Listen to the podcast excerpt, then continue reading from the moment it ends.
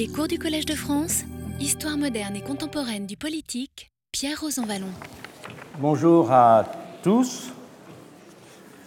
Nous avons vu dans l'heure précédente du cours dans quelles conditions le pouvoir exécutif avait fait irruption en quelque sorte comme euh, nécessité dans euh, les différents pays, en tout cas occidentaux. Ce qu'a montré l'histoire de l'entre-deux-guerres, c'est les formes d'exploration de cet exécutif. Les formes d'exploration que je vais essayer maintenant de décrire à partir de ses bords, c'est-à-dire à partir de ses points limites. Ce qu'a montré en effet l'histoire de l'entre-deux-guerres, c'est que les tentatives de prise en compte de l'exécutif, les tentatives aussi d'essayer de le réfléchir à l'intérieur d'une vision de la démocratie, se sont déployées dans trois directions. Une première direction, c'était d'intégrer l'exécutif dans la démocratie sur le mode de ce que j'ai appelé une démocratie d'autorisation, c'est-à-dire de nomination par le suffrage universel de l'exécutif. La perspective du suffrage universel a donc été là la voie première de considération d'une démocratisation de cet exécutif. Avec ce qu'a montré l'entre-deux-guerres, le glissement possible et même rapide vers des régimes autoritaires. Les autres perspectives, au fond, elles s'inspirent assez directement des catégorisations de Rousseau. C'est de déplacer les termes du problème en considérant que la sphère de l'exécutif doit être soustraite à celle de la vie démocratique. C'est la distinction que faisait classiquement Rousseau entre souveraineté et gouvernement. La souveraineté est vraiment l'objet même de euh, la vie démocratique. La souveraineté, c'est là que s'affirme la volonté générale, alors que le gouvernement est une activité subordonnée et n'a donc point besoin d'être régi démocratiquement.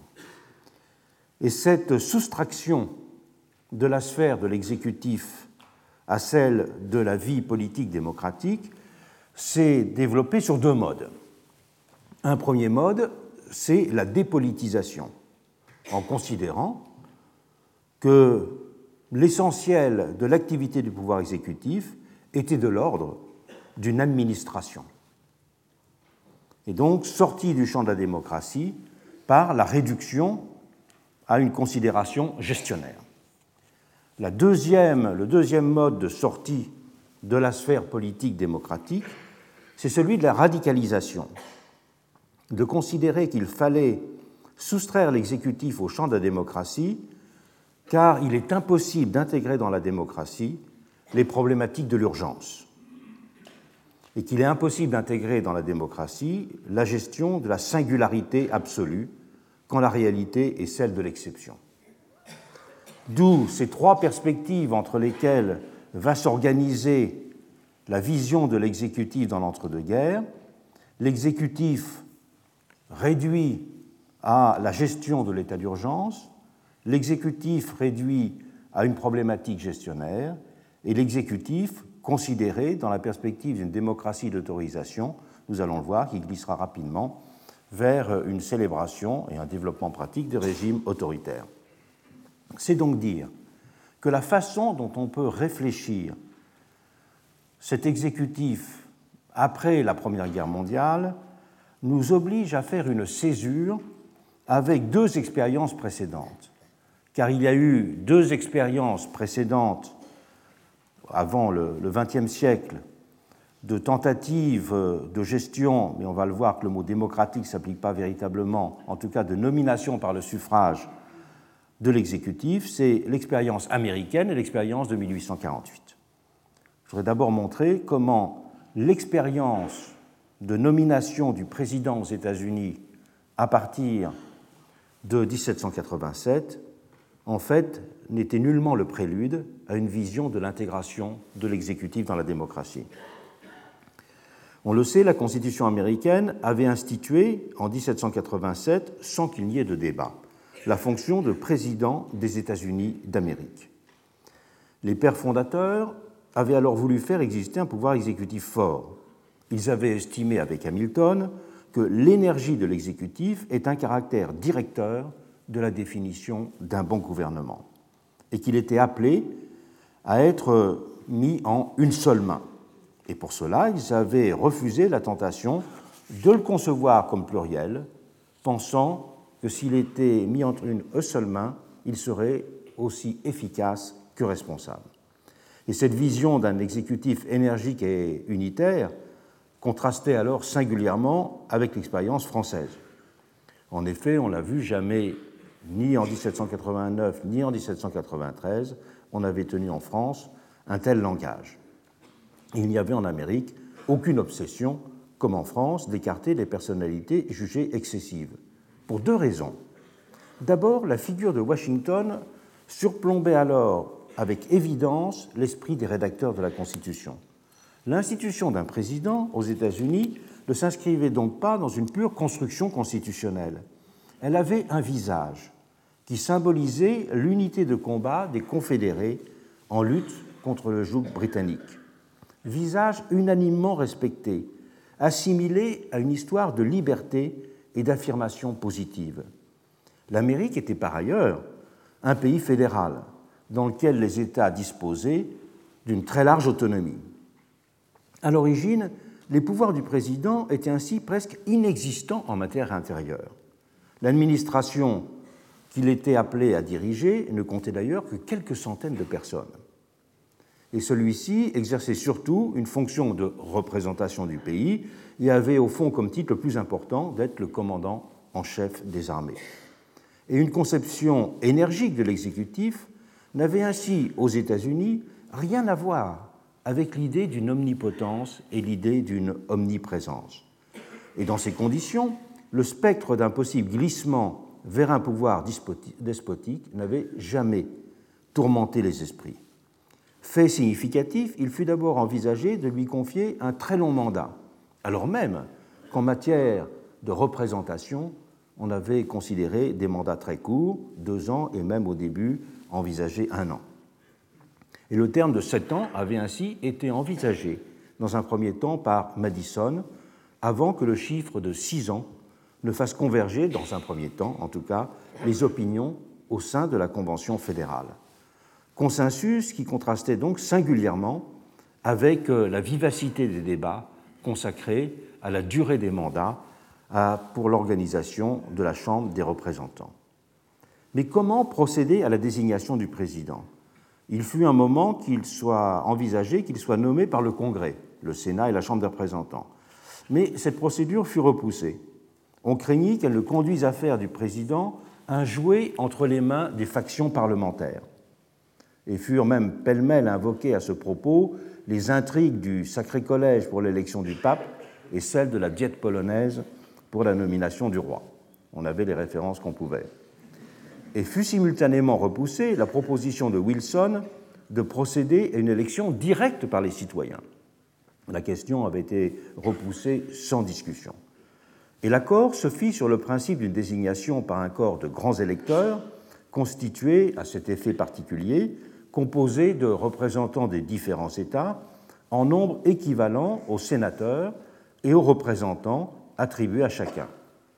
Et les éléments pratiques d'organisation de l'élection parce qu'il était compliqué alors de déplacer à Washington un grand nombre de personnes, et une certaine vision aristocratique, disons, du suffrage, s'était alors conjuguée pour faire adopter cette disposition. On était donc fort loin d'une élection populaire, d'autant plus que les législatures des États étaient libres de faire désigner leurs grands électeurs selon les modalités de leur choix. Et dans certains États, ce sont les législatures elles-mêmes qui désignèrent ces électeurs, tandis que d'autres optèrent pour une élection populaire directe, mais en découpant leur territoire en districts entre lesquels était divisé le nombre de personnes à désigner. Élections dans lesquelles les candidats furent très tôt identifiés à la défense d'un ticket qui comportait le nom d'un président et d'un vice-président, et c'est seulement en 1832 que cette procédure de nomination qui se fait sur la base des districts a été abordée presque partout. Mais ce n'est que très progressivement que le choix des candidats impliquera les citoyens eux-mêmes. Dans un premier temps, c'était l'affaire des seuls caucuses, composés de personnalités locales autodésignées. Et ce fut progressivement, à partir, disons, de Jackson, celle des conventions de parti.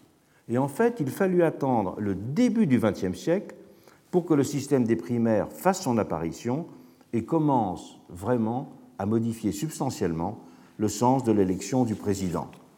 Le système des grands électeurs, à partir de l'installation des primaires, produisant des effets non pas équivalents, on l'a bien vu encore euh, dans plusieurs élections récentes, mais des effets quasi équivalents à ceux d'une élection directe au suffrage universel. Aux yeux de l'observateur européen du XIXe siècle, l'élection du président américain ne revêt donc pas le caractère d'une élection au suffrage universel. Et le fait d'un exécutif républicain reposant sur une seule tête était renvoyé aux conditions spécifiques de l'indépendance du pays, autant qu'à son organisation fédérale et à sa faible population. On ne voyait pas sur ce point spécifique que l'Amérique puisse dessiner un quelconque avenir de la constitution du pouvoir exécutif. Nul n'aurait donc songé à voir dans l'institution présidentielle américaine l'expression d'une forme de démocratie plébiscitaire qui aurait dessiné un horizon à l'histoire à venir des démocraties. De la même façon, l'expérience de 1848 en France a été euh, un moment qui a plus été celui d'une parenthèse que celui euh, d'une inauguration. Car cette élection au suffrage universel, j'en avais dit quelques mots l'an dernier, a été adoptée sans que cela donne lieu à de véritables débats. Et tout s'est passé en fait assez simplement. Lors de la réunion concernée du comité de constitution, qui était présidé par euh, Cormenin, lorsqu'on avait abordé la question du mode de nomination de la tête de l'exécutif, trois options avaient de prime abord été envisagées. L'exercice direct du pouvoir exécutif par euh, l'Assemblée, dans la continuité révolutionnaire, par l'entremise de, de délégués de l'Assemblée, la formation ensuite d'un exécutif collégial, là aussi renvoyant à l'expérience révolutionnaire, et la mise en place d'un président. Et la dernière formule fut adoptée sans guerre de discussion parce qu'en fait, elle était celle qui euh, ne renvoyait pas à des expériences diverses, mais toutes euh, jugées non concluantes de la Révolution. Alors qu'à l'inverse, l'exemple américain, qui au fond était mal connu, était auréolé du type de prestige d'un type de république qui était alors rituellement opposé à celle de la république conventionnelle. Dans les années 1840, en effet, cela avait été vraiment un leitmotiv des débats politiques que d'opposer la République conventionnelle, supposée euh, avoir des accents robespierristes, et la République américaine. Et la présence de Tocqueville et de Beaumont, la commission ne comptait qu'une douzaine de personnes, mais la présence de Tocqueville et de Beaumont parmi les membres de ce petit comité avait là très certainement compté. La question qui fut la plus discutée fut en revanche celle d'une éventuelle rééligibilité. Le projet initial du comité de constitution n'avait pas envisagé euh, cela. Mais ce qui fut véritablement discuté, c'est le mode de nomination effectivement du, président. Il y avait eu euh, tout un courant qui s'était manifesté autour notamment d'Armand Marat, de Dufault, pour proposer une élection par l'Assemblée, ou bien au moins une sélection par l'Assemblée des différents candidats qui ensuite, dans ce cas-là, seraient soumis au suffrage universel. Mais c'est en fait le principe de l'élection directe par les citoyens, sans restriction de candidature, qui sera finalement retenu, avec seulement, pour être élu, la nécessité d'avoir au moins 2 millions de suffrages, ce qui était tout de même un nombre assez euh, modeste, disons et toute autre formule était alors apparue comme diminutive de la souveraineté nationale. L'essentiel de ces dispositions sera repris dans le texte final, non sans d'âpres discussions à l'Assemblée qu'il faut rappeler pour bien prendre la mesure des conditions de cette extraordinaire innovation constitutionnelle. À l'extrême gauche, Félix Piat, le futur communard, avait plaidé contre l'institution même d'une présidence. Il ne pouvait y avoir pour lui deux expressions distinctes de la volonté générale Et la division des pouvoirs, disait-il, n'est pas d'essence républicaine. C'est la vieille expression du monisme révolutionnaire. Dans une république, avait-il dit, il n'y a plus qu'un droit, le droit du peuple, qu'un roi, le peuple même, représenté par une assemblée élue. Cette assemblée doit donc être souveraine, comme le peuple qu'elle représente, elle résume tous les pouvoirs, elle règne et gouverne par la grâce du peuple, elle est absolue, comme l'ancienne monarchie, et peut dire aussi l'État c'est moi. C'est donc à la fois l'expression du monisme révolutionnaire et de la pure théorie du pouvoir parlementaire. Et la démocratie et la République consistaient ainsi pour Félix Piat simplement dans la translation à un collectif élu de l'ancien pouvoir royal. C'était la vision donc classique qui euh, était hostile à toute idée d'équilibre et de contrepoids.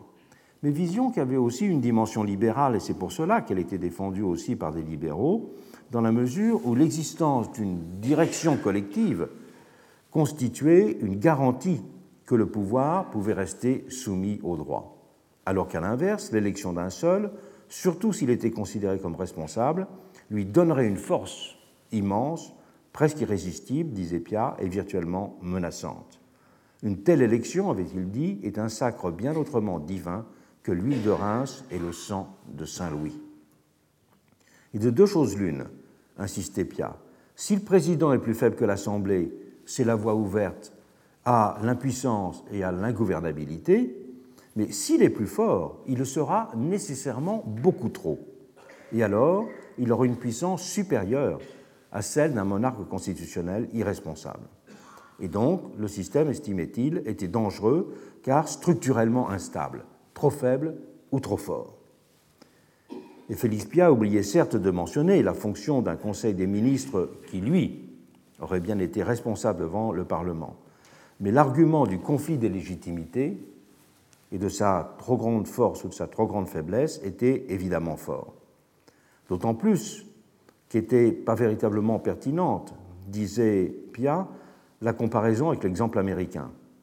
Car le président aux États-Unis était d'abord le point de réunion nécessaire d'un pays fédéral. Et la présence euh, d'un président était nécessaire pour consolider l'unité d'un pays dans lequel le fédéralisme était, on le verra plus tard, extrêmement euh, ancré. En démocrate d'extrême gauche, Pia ne pouvait certes pas récuser l'idée d'une élection par suffrage universel, mais il pouvait repousser l'institution de la fonction concernée. Ce n'est donc pas l'idée du suffrage universel, mais l'institution même de la présidence qui euh, était critiquée. Du côté socialiste, c'était le spectre de la monarchie qui était globalement agité. Pierre Leroux accusait ainsi le projet, je le cite, de conserver la monarchie sous le nom de présidence et par là même d'ouvrir la carrière à toutes les ambitions. C'était le même son de cloche chez Proudhon. Il disait La présidence, c'est la monarchie. Dans Le Peuple, il écrivait encore Vous excitez dans le pays la fringale monarchique. Le pays vous répondra par une monarchie. Votre président sera roi. Et c'est ce qu'il reprochait à ces plumes qu'ils estimaient imprudentes du comité de constitution. La menace tenait aussi pour Proudhon au fait que pour le peuple, le pouvoir véritable, parce que sensible et visible, était celui de l'exécutif. Et là, les réflexions de Proudhon étaient très novatrices. Et c'est parce que le peuple considérait que le vrai pouvoir, c'est ce qui était visible, c'est pour cela que, du même coup, c'est vers des personnalités capables de le subjuguer et non vers les talents effectifs qui se tourneraient. Il écrivait Vous sauriez-vous par hasard imaginer nos Solons et nos Lycurgues lançait-il aux membres du comité, que le peuple ayant marié, a marié sa fille, la République irait lui donner un manant tel que vous et moi? Cavaignac, Lamartine, le Drurolin ou Thomas Diafoirus Quoi Un soldat Un rimeur Un bachelier président de la République Fou que vous êtes Est-ce que le peuple connaît ce monde-là? Est-ce qu'il s'inquiète de leurs galons et de leurs diplômes? Non. Ce qu'il faut au peuple pour la République, ce qu'il demande, c'est un bon mâle de forte encolure et de noble race. Il fallait donc, pour lui aussi, repousser l'idée même d'une présidence comme Pierre, Leroux, la réforme essentielle était pour lui de refonder le système représentatif et de l'asseoir, on le sait, sur des formes de représentation professionnelle qui donneraient le pouvoir au prolétariat organisé. Dans le camp des républicains conservateurs, c'est d'abord le pouvoir parlementaire qu'il s'agissait de préserver, dans le sens moniste de la tradition révolutionnaire. Les républicains conservateurs se retrouvaient sur ce point totalement avec l'extrême gauche. On verra d'ailleurs que ce sera une alliance sur ce point constitutionnel qui durera sous la Troisième République. Et le système représentatif dont il était issu avait en outre pour eux la vertu sociologique majeure de tenir à distance les passions populaires et de maintenir le pouvoir entre les mains des élites du pays. Ces républicains conservateurs n'allaient cependant pas jusqu'à repousser l'idée d'une présidence, tant l'attrait diffus du modèle américain exerçait aussi ses effets sur eux. Jules Grévy, dont c'était la première grande intervention parlementaire, avait plaidé ainsi pour la prééminence de l'Assemblée, mais appelé, lui, à faire élire par ses soins un chef de gouvernement, également révocable par elle. Il avait surtout mis en garde contre le danger bonapartiste. Oubliez-vous, avait-il dit, que ce sont les élections de l'an qui ont donné à Bonaparte la force de relever le trône et de s'y asseoir. Voilà le pouvoir que vous élevez. Êtes-vous sûr qu'il ne se trouvera jamais un ambitieux tenté de s'y perpétuer? Et si cet ambitieux est un homme qui a su se rendre populaire, si c'est un général victorieux, entouré de ce prestige de la gloire militaire auquel les Français ne savent pas résister, si c'est le rejeton d'une des familles qui ont régné sur la France, et s'il n'a jamais expressément renoncé à ce qu'il appelle ses droits, si le commerce languit, si le peuple souffre, s'il est dans un de ces moments de crise où la misère et la déception le livrent à ceux qui cachent sous des promesses des projets contre la liberté, répondez-vous que cet ambitieux ne parviendra pas à renverser la République Et les peurs conservatrices, pourrait-on dire, se liaient chez lui à la hantise du bonapartisme ainsi pour repousser l'élection au suffrage universel. Mais chez lui encore, c'étaient les souvenirs historiques c'était les peurs beaucoup plus que l'argumentation politique et constitutionnelle qui étaient manifestées. Et comme chez les socialistes, on peut dire qu'ils n'avaient pas alors eu l'intelligence critique de son aversion pour ce présidentialisme au suffrage universel. Et c'est en partie pour cela, d'ailleurs, que ces réticences et ces refus furent de peu de poids. Il n'y a pas eu besoin d'une rigoureuse démonstration juridique et politique pour passer outre ces critiques il n'y a pas eu alors deux conceptions de la démocratie et du pouvoir exécutif qui sont affrontées dans un débat argumenté et consistant. Tocqueville, à qui incombait la défense du projet du comité devant l'Assemblée, avait ainsi pu se contenter de balayer ces différentes craintes, conservatrices ou d'extrême gauche, de dérive de l'institution, et ces différents risques évoqués avec des arguments assez faibles. Il avait surtout minimiser les enjeux et soutenu que le pouvoir du président se réduisait à peu de choses, même avec l'élection populaire. Il n'y avait donc pas lieu pour lui de s'alarmer. Au fond, cette élection ne servirait qu'à donner, disait-il, quelques couleurs à un pouvoir en lui-même bien falot. Comme si cet être si faible, pour remplir son expression, ne pouvait parvenir à prendre consistance que grâce à cette grande ombre du peuple qui planerait positivement sur lui du fait de son élection au suffrage universel. Retirez-la lui, et au terme de la Constitution, il ne restera rien, avait-il même été jusqu'à dire. Juste une béquille ou une brosse à reluire, en quelque sorte, que cette élection pour lui. Son principe appartenait, au fond, à un de ces faits de civilisation irréversibles que l'on pouvait éventuellement déplorer, mais sans en interrompre la marche. Son ami Gustave de Beaumont avait alors laconiquement noté de son côté Il est évident que l'élection du président ne peut être faite qu'au suffrage universel. Et on le sait, le grand orateur de la période, qui était Lamartine, défendra avec euh, beaucoup de flamme euh, cette euh, institution, mais avec plus de grands mots que d'arguments. Et du même coup, les arguments constitutionnels étant limités, on peut dire que c'est un saut dans l'inconnu qui a été fait, mais un saut dans l'inconnu qui n'étaient pas considérés comme dangereux. Un saut dans l'inconnu qu'on peut comparer à ce fameux Leap in the Dark dont les Britanniques parleront en 1867 au milieu, au moment du second Reform Bill.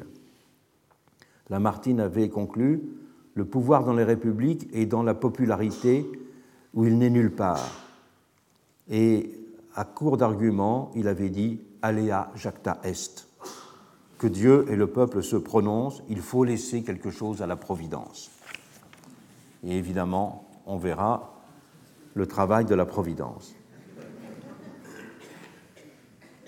La première véritable élection moderne au suffrage universel, pour cela, réfléchie, liée à une considération moderne du pouvoir exécutif, n'est donc pas la suite de ces deux tentatives historiques, de l'élection américaine et de euh, l'élection française de 1848. C'est seulement avec Weimar, la République de Weimar, en, 1800, en 1919, que va être inventée cette forme de démocratie présidentielle. En 1871, la constitution allemande qui avait été élaborée par Bismarck au lendemain de la victoire avait mis en place un système dualiste avec prépondérance de euh, l'exécutif. Mais le régime en place alors n'avait rien de vraiment parlementaire. L'empereur pouvait dissoudre le Reichstag, mais ce dernier ne pouvait renverser le chancelier, la tête de l'exécutif qui ne dépendait du premier. En 1918, après la guerre, tout sera différent. Après la défaite et le départ de l'empereur, la nouvelle constitution va mettre en place un régime également dualiste, mais plus structurel que le précédent, les pouvoirs exécutifs et législatifs y étant parfois renforcés de concert. Renforcement du Parlement tout d'abord, Outre ses prérogatives ordinaires en matière législative et budgétaire, le Reichstag conquérera une véritable autonomie politique et il peut notamment retirer sa confiance au chancelier du Reich comme au ministre pris individuellement.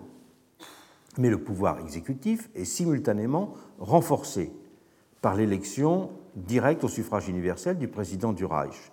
C'est là, avec l'article 48 dont je parlerai dans une séance prochaine, l'innovation décisive qui a marqué la constitution de Weimar. Innovation inséparable de tout un ensemble d'autres dispositions démocratiques qui ont donné à ce texte un caractère pionnier dans l'Europe du début du XXe siècle. Instauration du suffrage féminin d'abord, même si à cette période l'Allemagne n'est pas la seule dans ce cas, possibilité de déposition du président du Reich par un vote populaire, l'équivalent du recall américain, organisé à la demande des deux tiers des membres du Reichstag, possibilité à l'inverse pour le président du Reich de susciter un référendum pour écarter une décision du Parlement en matière de budget, de loi sur les impôts ou de traitement des fonctionnaires, et enfin, organisation d'un référendum lorsqu'un projet de loi est présenté à l'initiative du dixième des électeurs. On retrouve donc dans la Constitution de Weimar tout un ensemble des dispositifs qui avaient été euh, suscités, ou souhaités en tout cas, par le Progressive Movement aux États-Unis, avec cette différence fondamentale qu'il y a l'ajout de l'élection euh, au suffrage direct du président. Le lieu n'est pas ici de développer l'analyse de ce texte fondateur, mais il convient en revanche de revenir sur les conditions dans lesquelles l'élection populaire de la tête de l'exécutif a été décidée de façon relativement consensuelle. C'est cela qui est l'élément remarquable, car cela n'avait rien d'évident a priori. Les sociodémocrates avaient par exemple commencé à dénoncer un président du Reich qui serait un simple substitut d'empereur. Ils parlaient de Kaiser Ersatz, déclarant que l'élection présidentielle par le peuple était une authentique ficelle napoléonienne. C'est l'expression qui sera employée par le vétéran du parti, Hermann Volkenburg la préférence des sociodémocrates allait spontanément vers le régime parlementaire, dans lequel le gouvernement se trouverait dans la dépendance de la représentation populaire. Ils acceptaient la mise en place d'un chef de l'État, mais à condition que celui-ci ait un pur rôle de représentation. Mais ils infléchirent leur point de vue lorsqu'ils réalisèrent que l'un des leurs pourrait occuper cette fonction. Et ce sera effectivement Friedrich Hebert, leur leader, qui sera de fait le premier président en fonction de 1919 à 1925. Et les libéraux, de leur côté, voyaient dans le type de dualisme qui était envisagé la forme moderne d'une sorte de monarchie constitutionnelle qui leur convenait. À droite, plus largement, on voyait dans la figure présidentielle un moyen d'équilibrer et de limiter les effets de l'expression populaire dans son expression parlementaire. On pensait aussi qu'elle s'imposait pour éviter que ne se mette en place, je reviendrai sur ce point, un régime de la discussion, synonyme d'impuissance. D'une façon plus large, l'antiparlementarisme diffus de l'époque, qui se retrouvait partout en Europe, allait dans le sens de la reconnaissance d'un pouvoir accru de l'exécutif. On peut donc dire que l'élection au suffrage universel satisfaisait les uns et n'inquiétait pas les autres. Des raisons opposées purent de la sorte converger pour faire adopter cette mesure. Cela n'allait évidemment pas sans ambiguïté conséquente, qui se révéleront plus tard explosives. Alors que les sociodémocrates avaient accepté une présidence élective, ils rejetaient ainsi vivement l'idée d'un chef plébiscitaire du Reich conçu comme contrepoids au Parlement. Ils avaient considéré comme démocratique une élection au suffrage universel, mais ils continuaient à défendre sur le fond les principes du régime parlementaire, même s'ils acceptaient que ce régime parlementaire soit amendé par les mécanismes référendaires auxquels j'ai rapidement fait allusion tout à l'heure. Ils restaient en cela, d'abord et avant tout, les ardents défenseurs d'une démocratie des partis. D'autres, à l'inverse, célébraient la montée en puissance du pouvoir exécutif qui s'opérait de cette façon. De façon décisive, mais non moins, non moins présent dans les débats publics, la question de l'organisation du pays en Länder, dans le contexte de la prépondérance de la Prusse, avait aussi beaucoup compté pour justifier une appréhension vigoureuse du rôle de l'exécutif et du pouvoir présidentiel en particulier. La question de l'hégémonie grand-prussienne avait ainsi été au cœur des réflexions des deux grands inspirateurs du texte constitutionnel, Hugo Preuss et Max Weber. Même s'ils ne s'accordaient pas sur les conditions à mettre en œuvre pour rompre cette hégémonie, Preuss voulait découper la Prusse en dix Länder, tandis que Weber, plus réaliste quant à la persistance prévisible de l'État prussien, envisageait plutôt des garde-fous institutionnels. Mais tous les deux voyaient dans la limitation des pouvoirs du Parlement un élément clé de solution au problème fédéral allemand. Un pur parlementarisme aurait en effet permis à leurs yeux d'assurer une position hégémonique de la Prusse dans un Reichstag élu sur une base unitaire. Il était donc aussi décisif, dans la même perspective, que le président ne tienne pas son pouvoir du Reichstag, d'où l'importance d'une élection au suffrage universel direct dans ce cadre. Au-delà de ces considérations immédiatement constitutionnelles, Max Weber, on le sait, a théorisé dans ce contexte la notion de démocratie plébiscitaire, forgeant en allemand le terme de plébiscitäre Führer, démocratie. Elle lui a alors permis de caractériser des situations dans lesquelles le charisme était réinterprété en dehors de toute relation de domination. C'est dans une série d'articles de 1917, rassemblés sous le titre Parlement et gouvernement dans l'Allemagne réorganisée, que Max Weber a développé cette conceptualisation. Et pour bien suivre sa démarche, il faut rappeler ce qui constituait à ses yeux de sociologue le point de départ de toute réflexion politique de l'époque. Trois facteurs structurels déterminants étaient pour lui à prendre en compte.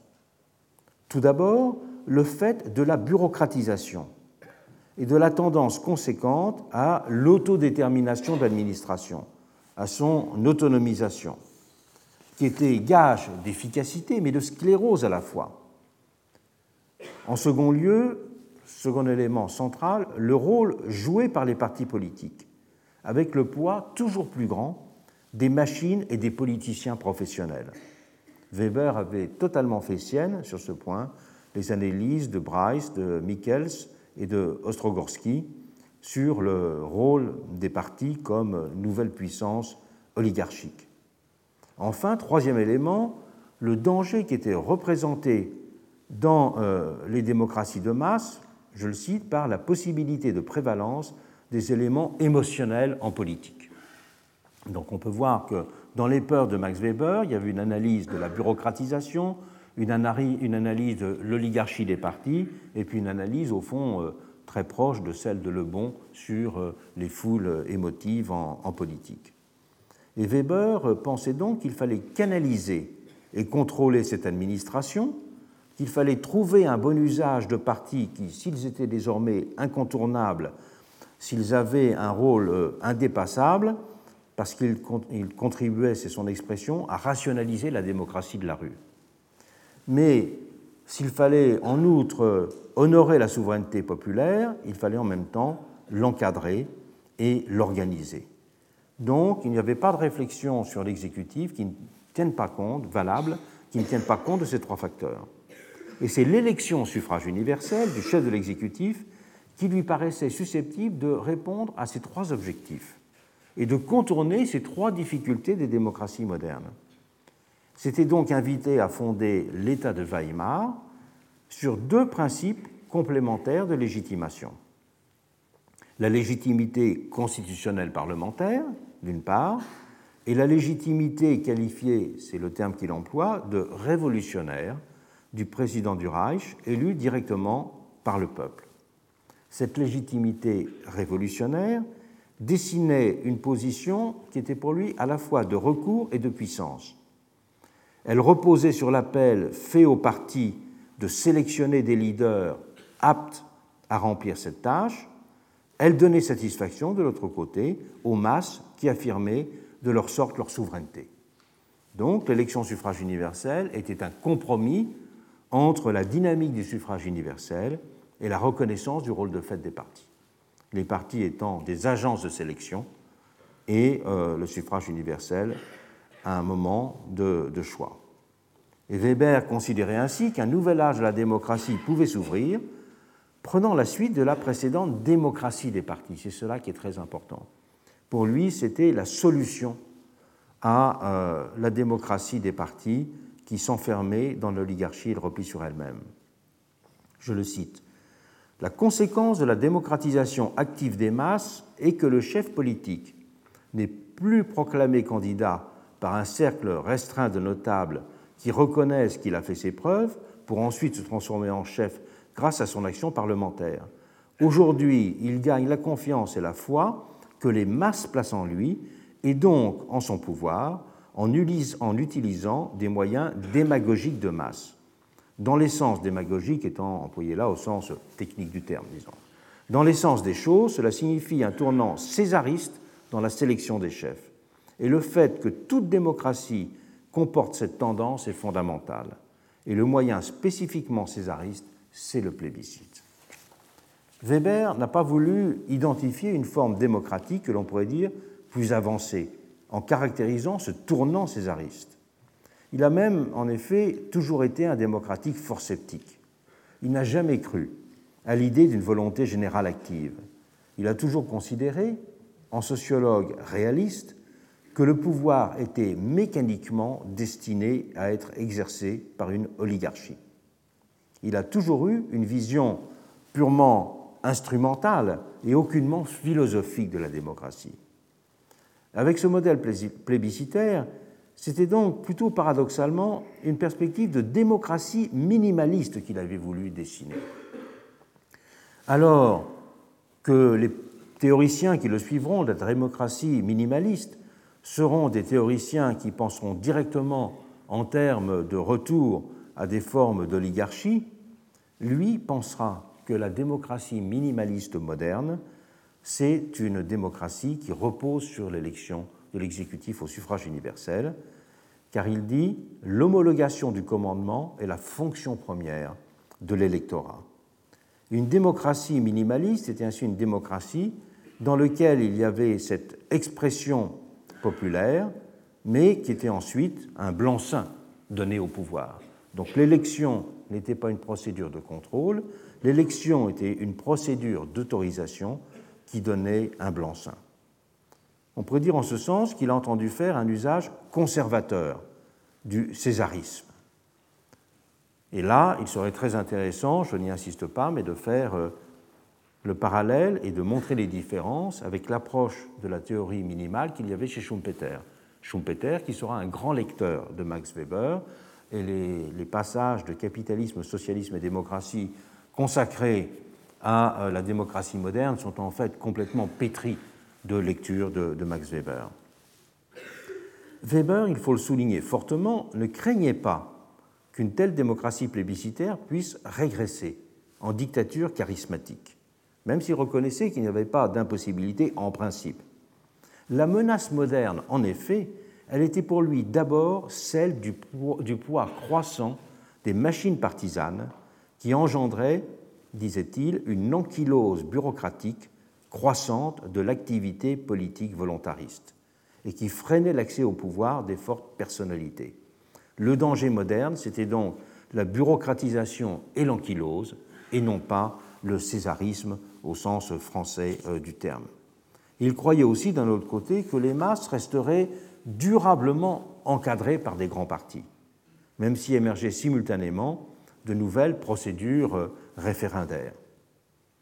Et décédé en 1920, Weber aurait probablement été surpris de découvrir qu'un de ses lecteurs les plus attentifs avait été quelques années plus tard Carl Schmitt.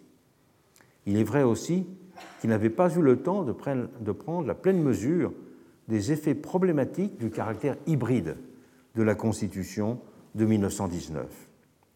Carl Schmitt, qui ne gardera de Weber que l'idée de légitimité démocratico-plébiscitaire, opposée au parti politique, contre le fait parlementaire, érigera cette dernière en pivot de redéfinition d'une démocratie radicalement illibérale.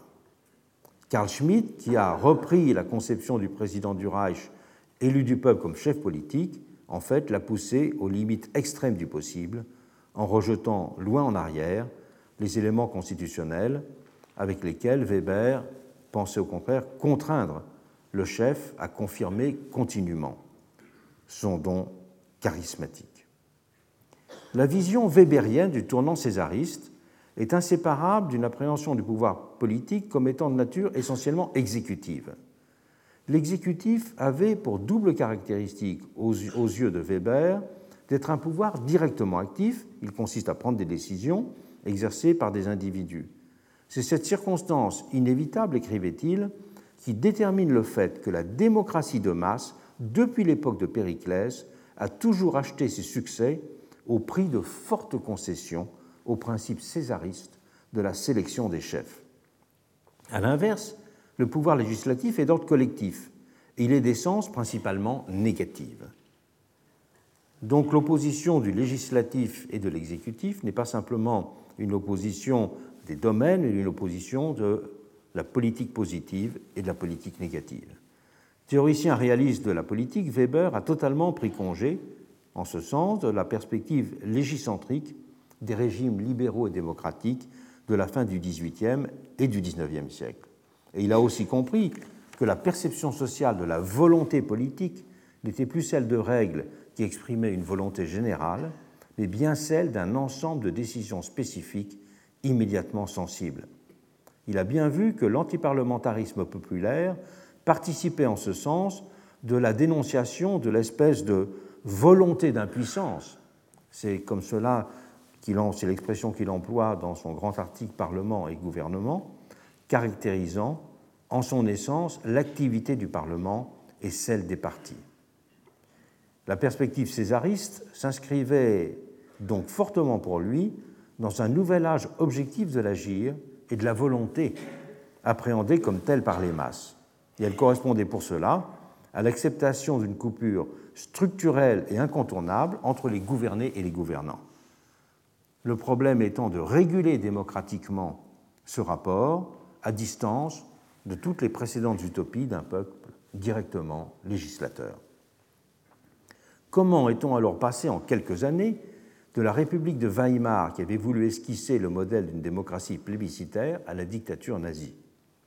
Ce basculement a été celui d'une concentration de tous les pouvoirs par l'exécutif et d'une personnalisation exacerbée de ce dernier il est exemplaire d'un mouvement de radicalisation dont il est essentiel de comprendre les ressorts.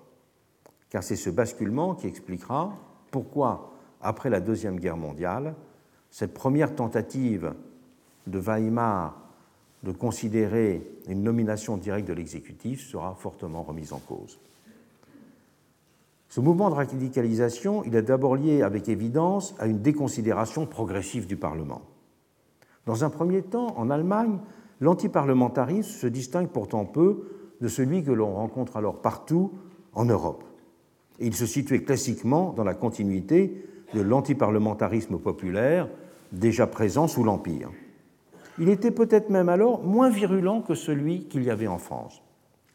Il n'y avait pas, par exemple, en Allemagne, dans les années 1890, disons, 1900, l'équivalent des scandales de Panama ou de celui des décorations.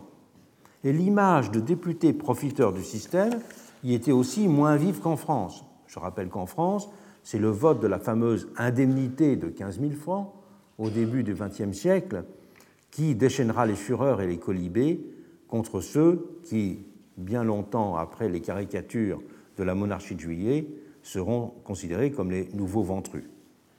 Et les députés allemands, en effet, ne recevaient aucune indemnité avant 1914. Et le terreau antiparlementaire ne marquait donc outre-Rhin aucune prédisposition particulière. Des scandales éclatèrent certes au début de la période républicaine. On peut notamment penser au fameux scandale Barmat en 1924, qui alimentera également euh, une fièvre antisémite. Julius Barmat était en effet un entrepreneur juif hollandais d'origine russo-ukrainienne. Il était membre du Parti social-démocrate euh, hollandais. Il était accusé d'avoir détourné des fonds de la Banque de Prusse en liaison avec des politiciens. Il y aura donc d'autres causes à la montée en flèche de l'antiparlementarisme à partir du milieu des années 20. D'autres causes d'ordre fonctionnel d'abord. De nombreux membres du Reichstag exerçaient en effet aussi un mandat local dans un Landtag. Et leur fort attachement à leur Länder les conduisait de fait à ne pas considérer comme prioritaire leur action à Berlin. Et la vie parlementaire était en outre alors beaucoup plus terne qu'en France ou en Grande-Bretagne. En Allemagne, la discipline de parti était en effet très rigide et c'est dans les instances des partis et non au sein des groupes parlementaires que s'élaboraient les positions. Et ce n'était pas au Parlement que euh, se montraient les véritables rapports de force. Il n'y avait en outre au Reichstag aucun de ces joutes oratoires et ces brillantes interpellations qui attiraient ailleurs l'attention du public et donnaient au Parlement leur centralité politique. Le Reichstag n'avait alors nullement le visage d'un parlement d'éloquence à la française, pour faire référence au livre de Rousselier dans son titre. Ces séances, en effet, ne consistaient qu'en une succession de longs discours qui étaient lus à la tribune. Et l'institution n'avait de la sorte pas de véritable centralité. Il faut aussi souligner les causes directement politiques partisanes de la déconsidération du Parlement. Elles ont d'abord été liées au rapide reflux des partis fondateurs de la République. Ce reflux traduisant autant le désenchantement d'une partie de l'électorat face à l'action gouvernementale que la fragilité de l'adhésion au nouveau régime de ceux que Meinecke appellera les républicains de raison, les Vernunft Republikaner.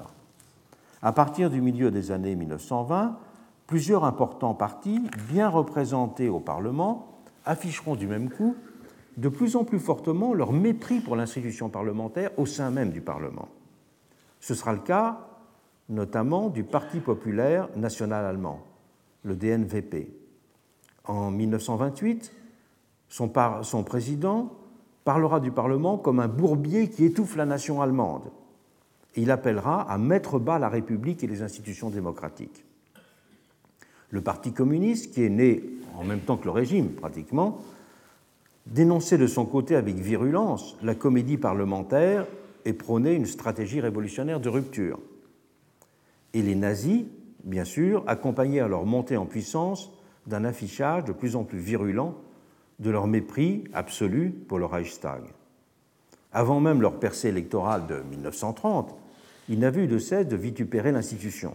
Dans Mein Kampf, Hitler en avait parlé comme d'une majorité vacillante d'individus d'embusqués moraux, de dilettantes bornés, constituant un demi-monde intellectuel de la pire espèce. Et Joseph Goebbels, qui sera d'ailleurs amené à présider le Reichstag, notera lors de sa première élection en 1928 que ces séances, je le cite, faisaient penser à une école de juifs enragés. Et il écrira Le parlementarisme est mûr depuis longtemps pour la chute, nous allons sonner le glas pour lui.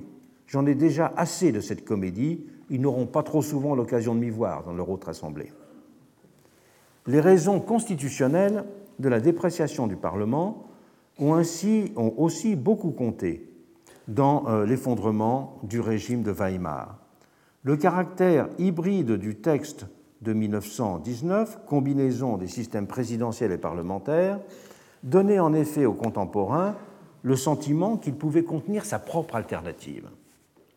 Et le fait, je reviendrai dans l'heure suivante, que son article 48 offrait une échappatoire aux problèmes posés par l'absence d'une majorité et la paralysie du chancelier, selon l'expression de Wolfgang Mommsen, chloroforma la conscience des responsabilités parlementaires.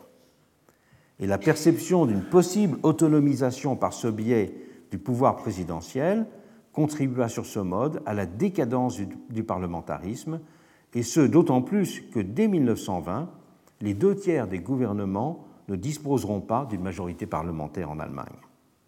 Et en dehors même des procédures prévues par l'article 48, le Reichstag vota dès 1919 des lois cadres qui accordaient au gouvernement le droit d'agir directement par décret dans certains domaines. Tandis que le président, Hébert le Ier, prendra à de nombreuses reprises des décrets d'urgence sur la base de cet article 48. D'octobre 1919 à janvier 1925, Friedrich Ebert prendra ainsi 136 décrets sur cette base de l'article 48. L'article 48, qui était un, article qui mentionnait dans euh, son paragraphe 2 euh, que le président d'Empire peut prendre toutes les mesures nécessaires au rétablissement de la sécurité de l'ordre public et au besoin d'intervenir en employant la force armée. Et donc euh, l'interprétation très rapide de l'article 48 a été de s'en servir hein, pour remédier en quelque sorte à l'absence de majorité parlementaire, et donc c'était une interprétation extrêmement extensive d'un article qui au début était considéré, euh, j'y reviendrai, comme euh, vraiment très limité dans sa vision de euh, l'état d'urgence. Et Carl Schmitt pourra ainsi prétendre inscrire dans le cadre même de Weimar sa vision autoritaire, telle qu'il l'a développée dès 1921 dans son livre La dictature, et 1923 dans Parlementarisme et démocratie. Le grand tournant présidentialiste, qui n'était qu'amorcé en pointillé, connaîtra l'accélération décisive en, 1930 avec la nomination de Brüning comme chancelier. Ne disposant pas d'une majorité positive, il cherchera à gouverner de la façon la plus indépendante possible du Reichstag. Et le Parlement sera alors supplanté par le pouvoir exécutif législateur avec le recours accéléré à l'article 48. Brüning le fera en bénéficiant de ce qu'on appelait alors en Allemagne une majorité de tolérance qui était permise par le refus du SPD de s'associer aux partis extrémistes pour faire chuter le gouvernement, le, le KPD et le NSDAP. En pouvant de la sorte constituer un gouvernement présidentiel explicitement antiparlementaire, Brüning marquera l'inflexion irréversible du régime. Et à partir de juillet 1930, le président Hindenburg sera l'opérateur de ce tournant en multipliant le recours au décret d'urgence. Il en prendra 116 en 18 mois. Alors même, c'est ce qui est significatif, que le Reichstag écourtait parallèlement ses sessions et réduisait notablement son activité. Et la pratique de la dissolution, à laquelle il recourra, on le sait, accentuera le déséquilibre. Et lorsqu'il sera nommé chancelier en 1932, von Papen prolongera le mouvement en l'inscrivant cette fois clairement, ce sera le basculement décisif, dans la perspective d'une transition de fait vers un nouveau régime. Le contexte de crise économique de la période, la déflation, l'explosion du chômage, la cessation de paiement de certaines banques, contribua d'un autre côté à justifier ce climat d'état d'urgence auprès de la population. Au-delà de ces différents facteurs politiques et constitutionnels, c'est aussi l'inadaptation du système politique existant aux structures et aux attentes de la société allemande de l'époque qui précipita le déséquilibre entre le législatif et l'exécutif. Je m'appuie sur ce point sur un livre qui vient de paraître de Nicolas Patin qui s'appelle La catastrophe allemande et qui est un livre qui est très intéressant sur la période de Weimar et qui complète bien la synthèse récente euh, de très bonne qualité faite par Bechler. Pour comprendre cette dimension sociétale de ce basculement, il faut partir du fait que, contrairement à ce qui s'était passé en Grande-Bretagne ou en France, l'expérience de guerre n'avait pas eu outre-Rhin d'effet massif de nationalisation des différents groupes sociaux. Si l'expérience des tranchées avait constitué pour les Français un cadre unique de rapprochement social, l'expérience allemande avait d'abord été plus diversifiée, pour une raison très simple, puisque les combats se déroulaient sur trois fronts bien distincts, et les tranchées, c'était un seul des trois fronts. Mais aussi parce que l'expérience de la guerre avait été très différente en termes sociologiques. Les soldats d'origine ouvrière ont ainsi été fortement marqués pendant le conflit par le sentiment et l'épreuve d'une distance sociale et de mépris dans le rapport aux officiers. Et cela ne faisait d'ailleurs que prolonger leur perception antérieure de la conscription. Dans les milieux bourgeois, on considérait positivement qu'on faisait le service militaire. Mais dans les milieux populaires, on ne parlait pas de service militaire. On disait simplement je vais aller chez les Prussiens. Cela n'empêchait pas que l'esprit de 1914, avec l'aspiration au dépassement des différences de classe qu'il exprimait, ait nourri des attentes assez largement partagées. Mais cet esprit de 1914 n'avait pas produit d'effet dans la réalité, comme euh, il y a vu des effets produits dans la société française ou anglaise. D'où aussi une forme sociologique de défiance vis-à-vis -vis du monde parlementaire. Le Parlement apparaissant comme le reflet des vieilles divisions sociales. Il restait, à bien des égards, l'expression d'une société d'ordre et de classe, alors que le pays, en fait, avait déjà fait, commencé à faire son entrée dans une société de masse. C'est dans ce contexte que les nazis remporteront leur succès électoral de 1933. L'attente d'un pouvoir exécutif fort dans un moment de crise économique dramatique, d'antiparlementarisme dont j'ai rappelé les termes, et de promesses d'unité sociale. Ce sera la force du slogan Ein Volk, ein Reich, ein Führer. C'est ces éléments qui avaient constitué le terreau favorable à la victoire. Et le simple déséquilibre présidentiel était alors prêt à se muer en véritable dictature, l'acclamation du Führer se substituant aux procédures précédentes de légitimation. Le pouvoir se personnalisant alors radicalement, en même temps qu'il s'individualisait et accroissait son, emprise sur la société. Meinecke dira Les Allemands n'étaient pas prêts pour la démocratie pour expliquer la catastrophe. Il est très difficile de dire si un peuple est jamais prêt pour la démocratie. Si l'on entend par là que tous les électeurs se comportent en acteurs parfaitement rationnels et qu'oublient leur individu pour ne s'affirmer qu'en citoyens soucieux du bien commun. Mais il est frappant de constater que ce sont les divisions de la société allemande, telles qu'elles s'exprimaient dans le système des partis, qui ont joué un rôle essentiel. Il est frappant de constater aussi qu'à l'époque de Weimar, la démocratie n'avait été pensée que comme une procédure d'autorisation et non comme une régulation continue des rapports entre le pouvoir et la société, c'est-à-dire sur le mode d'une légitimité d'exercice. C'est pourquoi en Allemagne, la démocratie d'autorisation a pu se dégrader en dictature de euh, l'exception. Au regard de cette question de la personnalisation du pouvoir, on peut distinguer deux figures et deux rhétoriques de totalitarisme. Le modèle de l'individualisation radicale. J'ai fait la distinction récemment entre individualisation, personnalisation, présidentialisation, celui du nazisme.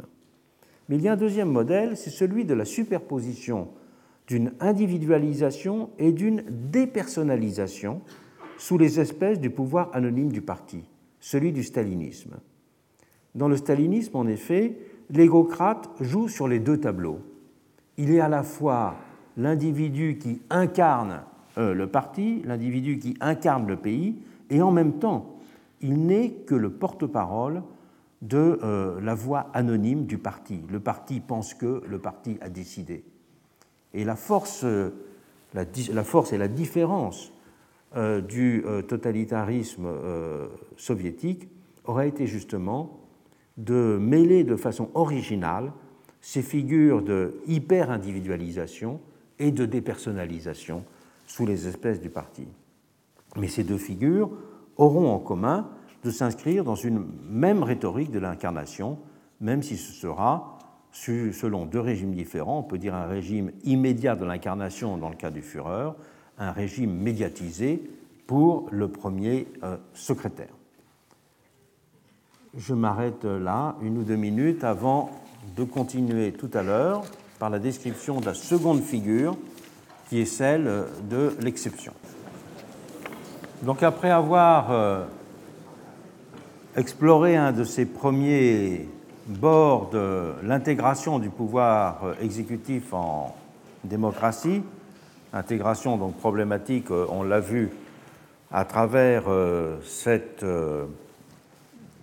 modalité de consécration par l'élection, je voudrais aborder maintenant une deuxième dimension, c'est celle du, de la mise à part de la démocratie de la sphère de l'exécutif à partir d'une considération de l'exception. Le règne de la loi présuppose l'existence d'un monde stable et prévisible, dans lequel les normes édictées sont toujours adaptées pour encadrer et gouverner tant la conduite des hommes que leur activité. Mais la réalité ne présente évidemment jamais ce caractère lisse et répétitif. Elle est au contraire marquée en permanence par l'irruption de l'inattendu et la manifestation de la particularité.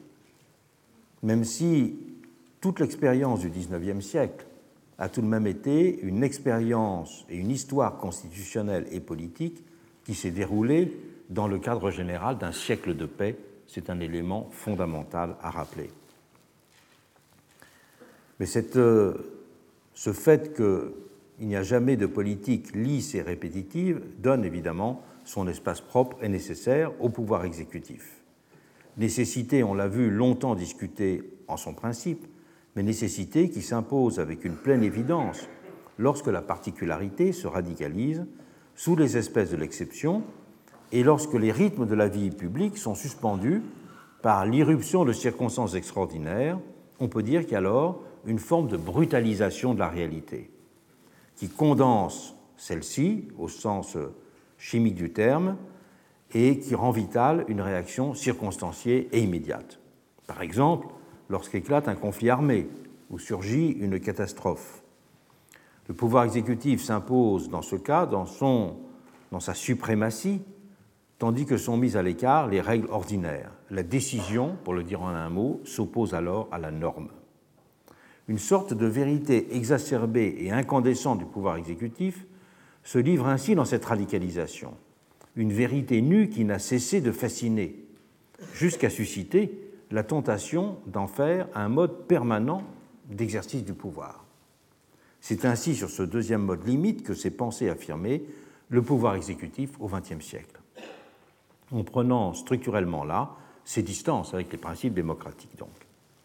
Pour bien prendre la mesure de cette tentation historique, il faut soigneusement distinguer deux conceptions du gouvernement d'exception. Une conception constitutionnelle et une conception essentialiste. La première conception constitutionnelle a cherché à donner un cadre légal à l'extraordinaire, tandis que la seconde a entendu faire de cet extraordinaire la normalité souhaitable d'un pouvoir exécutif accompli compris comme l'incarnation d'un décisionnisme radical. Prenons comme premier exemple, puisqu'il servira pendant longtemps de référence, comme conception constitutionnelle de l'exception, l'exemple romain. Nul n'est à l'abri de l'irruption de circonstances exceptionnelles. Le problème est que celles-ci peuvent faire vaciller un régime, le réduire à l'impuissance autant qu'entraîner à l'inverse une extension illimitée des pouvoirs et conduire à la suspension des droits et des libertés des citoyens. Pour conjurer cette seconde menace, il n'y a qu'une voie, donner un cadre organisé à euh, la gestion d'un état d'urgence.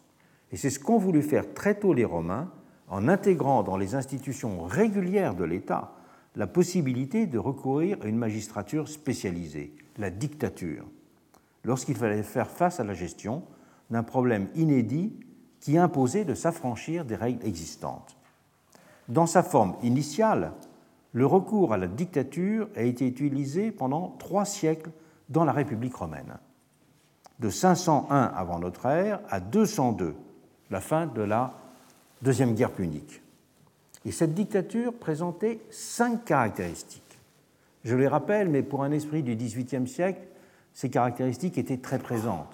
Rousseau, Montesquieu, tous les grands auteurs connaissaient par cœur cette histoire de la dictature romaine. Première caractéristique, la dictature ne pouvait être mise en œuvre que si les circonstances l'exigeaient, c'est-à-dire s'il s'avérait que le droit commun n'était plus adapté à la gestion d'une situation donnée circonstances qui relevaient de deux grandes, catégories, Les cas de guerre, les plus nombreux, ou de troubles civils, c'est-à-dire en cas de mise en jeu du salut public d'abord. À côté de ce premier type de dictature, les plus notables, qualifiés de général, étaient aussi mises en place celles d'un type plus fonctionnel, qui était lié à la nécessité de répondre à un vide juridique ou une situation imprévue dans le fonctionnement de la cité, autant qu'à l'absence de magistrats compétents pour accomplir certaines tâches. Il pouvait par exemple s'agir de déterminer la présidence de comices, assemblée du peuple, de régler l'accomplissement de certaines cérémonies religieuses, par exemple, il y a de nombreux cas, pour planter ce qu'on appelait le clou prophylactique, qui était censé enrayer les épidémies, ou bien de régler l'accomplissement de certaines euh, euh, cérémonies religieuses, d'autres euh, sortes, voire de procéder à un recrutement exceptionnel de sénateurs. Le fait capital, c'est que c'était au pouvoir régulier de l'État, le Sénat principalement, mais ça pouvait être aussi parfois certains corps de magistrats, et en cas exceptionnel le, le peuple, c'est à eux, ces pouvoirs réguliers, qu'il appartenait d'apprécier le caractère de nécessité impliqué par ces circonstances. Deuxième caractéristique, de la dictature romaine classique. Une stricte distinction était observée entre les pouvoirs qui appelaient à la formation d'une dictature et ceux qui étaient chargés de désigner le dictateur. En d'autres termes, nulle instance ne pouvait donc invoquer des circonstances exceptionnelles pour se doter de pouvoirs spéciaux. Le dictateur était ainsi nommé par les consuls et il n'était pas prévu qu'il puisse être élu par le peuple. Fait décisif, la nomination du dictateur obéissait à un rituel très précis, inscrit dans des formes religieuses et procédurales très strictes. Il devait par exemple toujours avoir lieu au lever du jour, se tenir à Rome, après qu'aient été pris les augures. Rituel qui visait à l'établir solennellement dans sa fonction en le détachant donc de sa personnalité. Troisième caractéristique, alors que beaucoup d'institutions étaient collégiales dans la Rome républicaine, avec la dimension délibérative et donc éventuellement conflictuelle que cela impliquait, le dictateur était par définition unique. Il devait en effet réaliser dans la plupart des cas une unité de commandement et pouvoir prendre des décisions immédiates. Il était aussi toujours le commandant en chef, dans les cas de conflit extérieur, bien sûr. Toujours nommé, quatrième point, toujours nommé pour effectuer une tâche précise, le terme du mandat du dictateur était limité à la réalisation de cette tâche. Et il ne pouvait en outre en aucun cas, même si la période était plus petite, prolonger son action au-delà de la date de fin de mandat du magistrat qu'il avait formellement nommé. Les magistratures étant généralement, je le rappelle, renouvelées annuellement à Rome. une durée maximale de six mois fut même introduite, une date d'ailleurs qu'on ne connaît pas précisément, pour fixer une borne, dans tous les cas automatique à son action. Le cinquième point, la dictature était sous ses quatre premiers aspects très précisément encadrée, mais les compétences du dictateur étaient en revanche extrêmement larges, même si, chose importante, il ne se substituait pas aux magistratures existantes. Ces magistratures existantes continuaient à assurer le fonctionnement quotidien de l'État. Il ne faisait le dictateur qu'en chapeauter et en unifier le fonctionnement pour euh, les tâches qu'il avait à accomplir. Il disposait cependant bien de pouvoirs exorbitants, puisqu'il avait un pouvoir d'action et de coercition mis à l'abri, à l'abri pardon, de tout droit d'appel du peuple, ce qu'on appelait à Rome la provocation. Mais tout en ayant ces pouvoirs, il ne pouvait prendre aucune mesure d'ordre général destinée à durer. Il était ainsi impossible pour un dictateur d'édicter des dispositions législatives ou constitutionnelles. Vous voyez la différence avec, euh, dans des régimes autoritaires contemporains, de changer la règle par celui qui est dans l'état d'exception. Et l'étymologie du mot dictator est d'ailleurs ici essentielle. Les sources anciennes ont proposé deux interprétations de cette étymologie. Pour la première, dictator signifie celui qui est nommé par le Conseil. Is qui dictus est. Cette euh, étymologie est donnée par Cicéron, qui note dans La République dictator appellatur quia dicitur. La seconde étymologie, suggérée par Delis d'Alicarnasse, met l'accent sur la signification active de la terminaison tor. Elle est rapportée à dischérer ou à édischérer, exprimant le commandement. Le dictateur est dans ce cas celui qui a le pouvoir absolu de faire des édictats, c'est-à-dire d'ordonner et de régler comme il l'entend, ce qui lui paraît nécessaire pour le salut du pays. Mais des recherches approfondies ont montré que c'était dans une troisième direction qu'il fallait s'engager pour comprendre l'étymologie du terme dictator. Ni d'ordre procédural, comme la première, ni d'ordre substantiel, comme la seconde. Dictator viendrait tout simplement de dictarer. Le propre du dictateur étant qu'on obéissait à sa parole, aux ordres qu'il dictait ainsi, pour bien marquer que ce n'était pas par des lois écrites qu'il réglait la marche des choses. Appréhension fonctionnelle donc de la spécificité de son type de commandement par rapport à celui des autres magistrats, tout simplement rapporté à un usage populaire et familier du mot dictare qui renvoyait à la pratique des maîtres d'école. Et Mommsen résumera, le grand historien du droit public romain, résumera la situation de dictature en parlant d'une, je le cite, résurrection provisoire de la monarchie. Et on employait d'ailleurs significativement le terme d'abdication pour qualifier le terme de la mission du dictateur. Mais cette fonction extraordinaire était en même temps banalisée aux yeux du pays d'une certaine façon. Nommé dans un contexte qui était le plus souvent celui d'une guerre, le dictateur apparaissait en effet comme une sorte de général en chef, figure qui était familière pour de nombreux Romains citoyens soldats.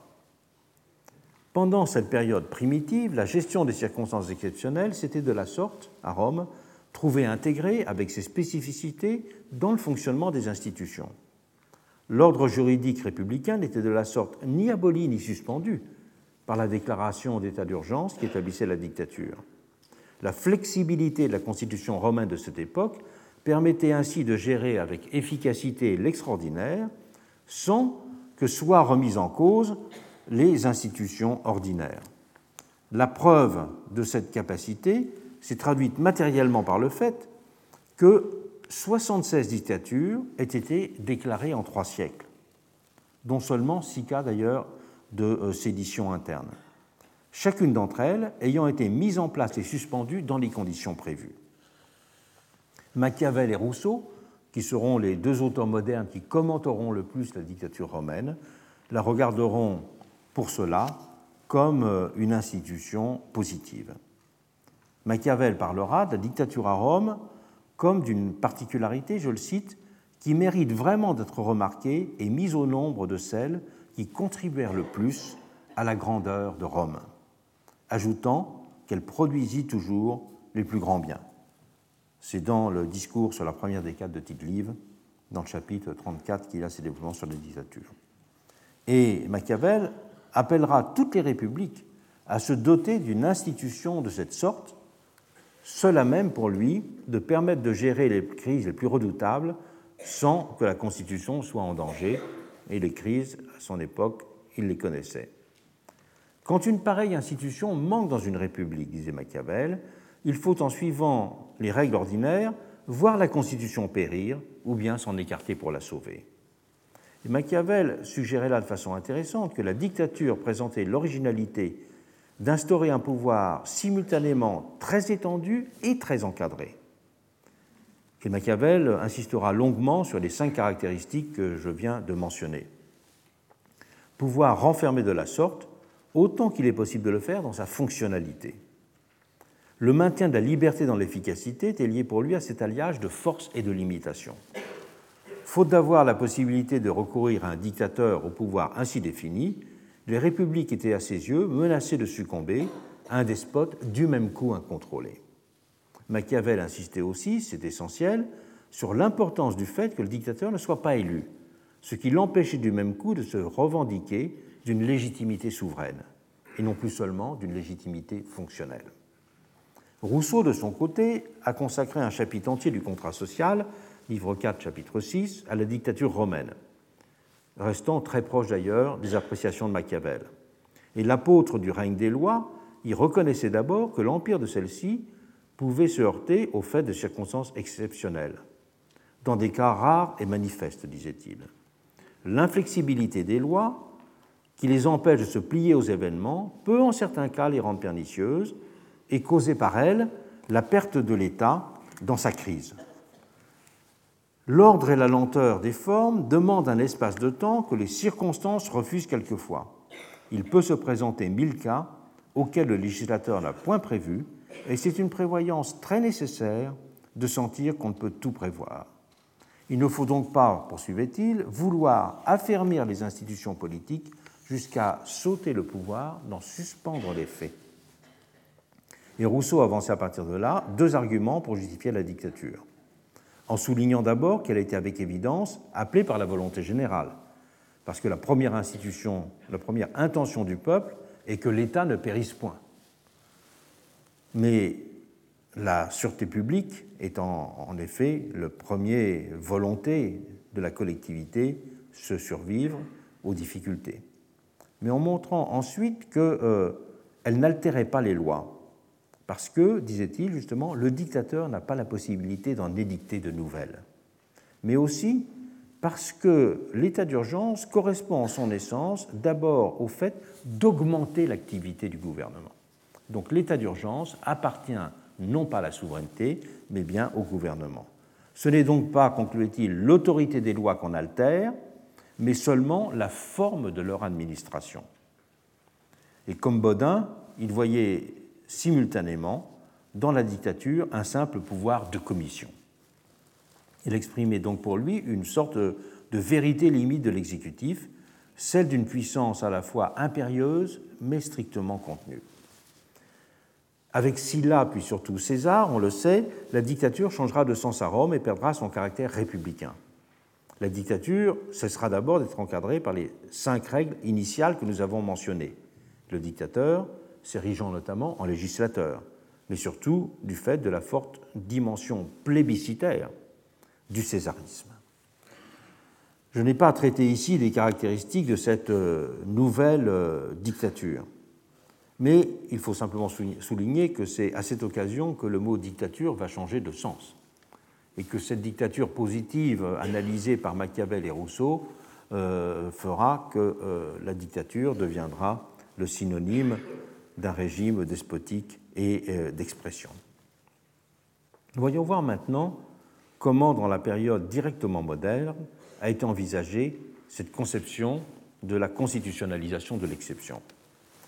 Le légicentrisme libéral-démocratique moderne, fondé sur le rejet de l'arbitraire personnel et la suspicion principielle de l'exécutif, s'est trouvé structurellement gêné pour penser juridiquement à la question d'exception.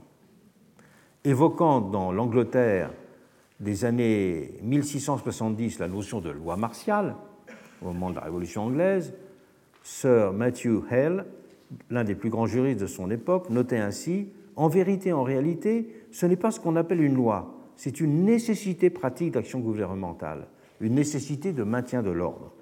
C'était une façon de minimiser et de marginaliser la nature de la question. Et Locke fera alors relativement exception en tentant de formuler dans son second traité du gouvernement civil, à la sortie de la guerre justement, 1689, une théorie de la prérogative qui sera définie comme le pouvoir d'agir à discrétion et pour le bien public en dehors des prescriptions de la loi, et parfois même contre la loi. Face au conflit de la légalité et de la nécessité, Locke tranchait franchement en faveur de la seconde.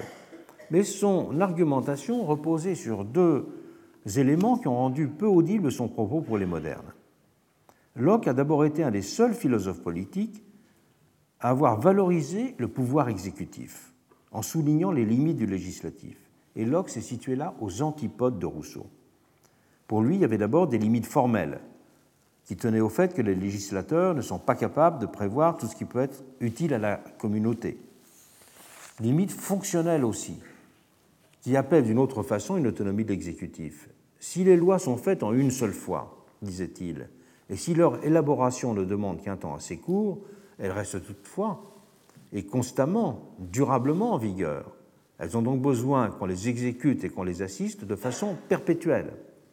Par conséquent, il est nécessaire qu'il y ait un pouvoir qui soit toujours en exercice et qui veille à l'exécution des lois. C'était une sorte de défense de l'exécutif très nouvelle.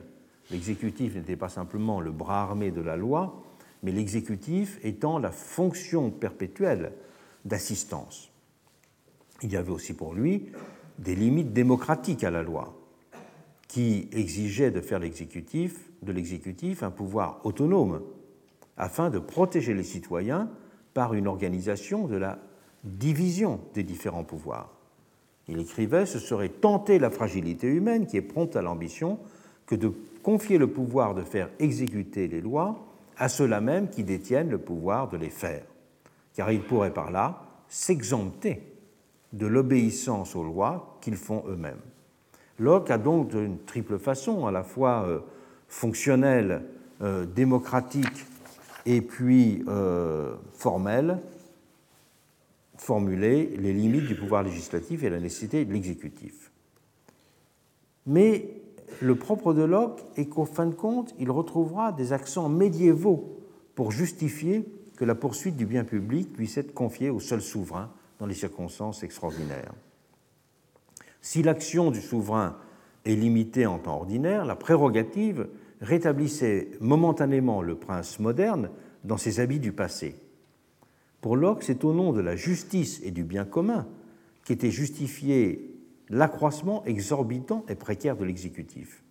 Bien commun et justice dont c'était in fine au peuple de reconnaître l'authenticité en donnant son consentement implicite à l'action entreprise. Consentement politique et non pas juridique, d'ordre négatif, puisque ce consentement, pour Locke, ne se manifestait que par l'absence de révolte. C'était donc par cette capacité, selon sa formule très souvent citée, d'en appeler au ciel, que, c'est-à-dire d'agir en se référant à un droit naturel de révolte et de résistance, que l'état d'exception trouvait seulement sa limite chez lui. Et faute d'avoir pensé l'exécutif, Locke ayant fait exception, mais ayant ramené la vision de l'exécutif à une conception médiévale du salut public, disons, les modernes s'avéreront incapables de vraiment constitutionnaliser l'exception.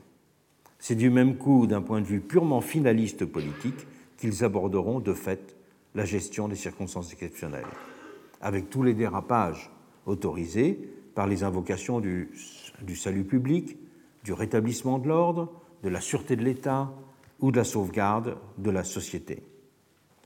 Et si la Constitution américaine a fait référence à ces circonstances pour évoquer de façon d'ailleurs très vague la possibilité de pouvoirs spéciaux, et si la charte de 1814 permettait au roi, en son article 14, de faire les règlements et les ordonnances nécessaires pour l'exécution des lois et la sûreté de l'État, c'est un grand flottement qui a globalement caractérisé le XIXe siècle en la matière.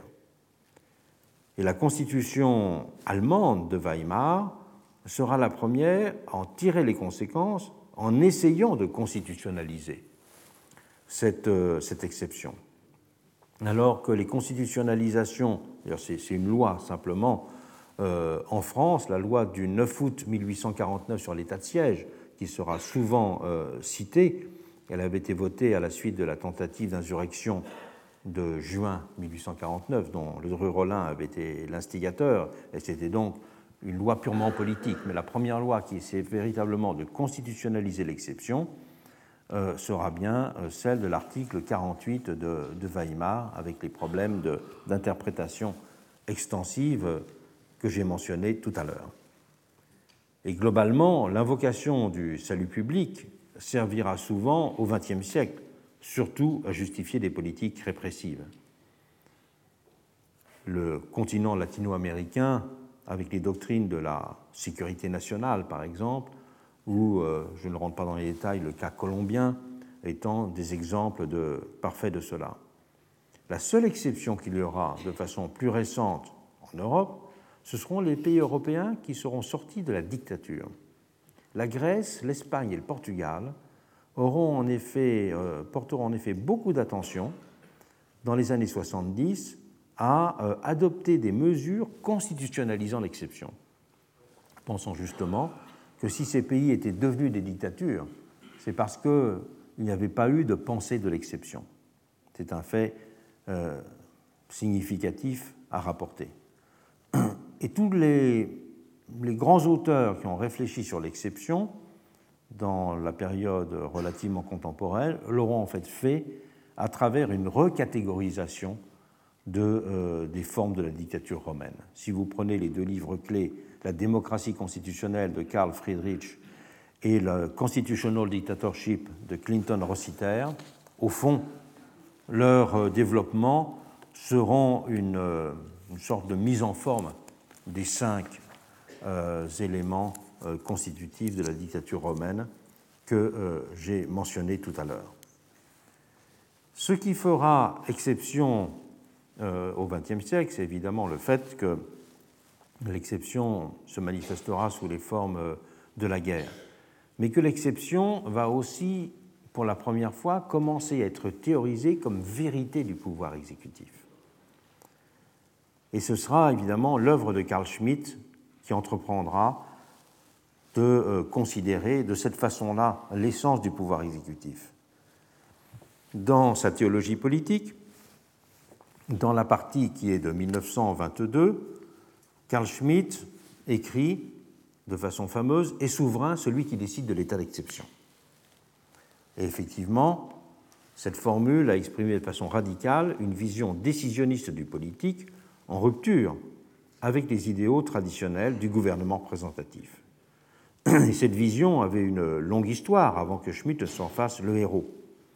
Elle avait d'abord nourri le vieil imaginaire absolutiste du roi de guerre, avec les évocations de puissances sacrées et inspirées dont il était l'icône. Elle avait été aussi au cœur de la rhétorique contre-révolutionnaire. De Joseph de Maistre à Donoso Cortés, les turiféraires de cette vision contre-révolutionnaire n'avaient ainsi cessé de vilipender les faiblesses et les naïvetés du monde libéral démocratique accusé d'ignorer la vérité tragique de la condition humaine, de ces moments d'épreuve radicale, ainsi que d'ignorer les conditions du commandement des populations. Cette rhétorique, il faut le souligner, avait aussi trouvé son double inversé dans une certaine radicalité ultra-révolutionnaire. En 1793, les hébertistes en avaient donné le ton en dénonçant Robespierre comme un parloteur intarissable auxquels ils opposaient les vertus de l'action directe. Et toute une tradition de l'ultra-gauche, dont Blanqui sera longtemps la figure tutélaire, maintiendra vivante cette haine des discours et du parlementarisme, en appelant à leur substituer l'efficacité immédiate de l'insurrection.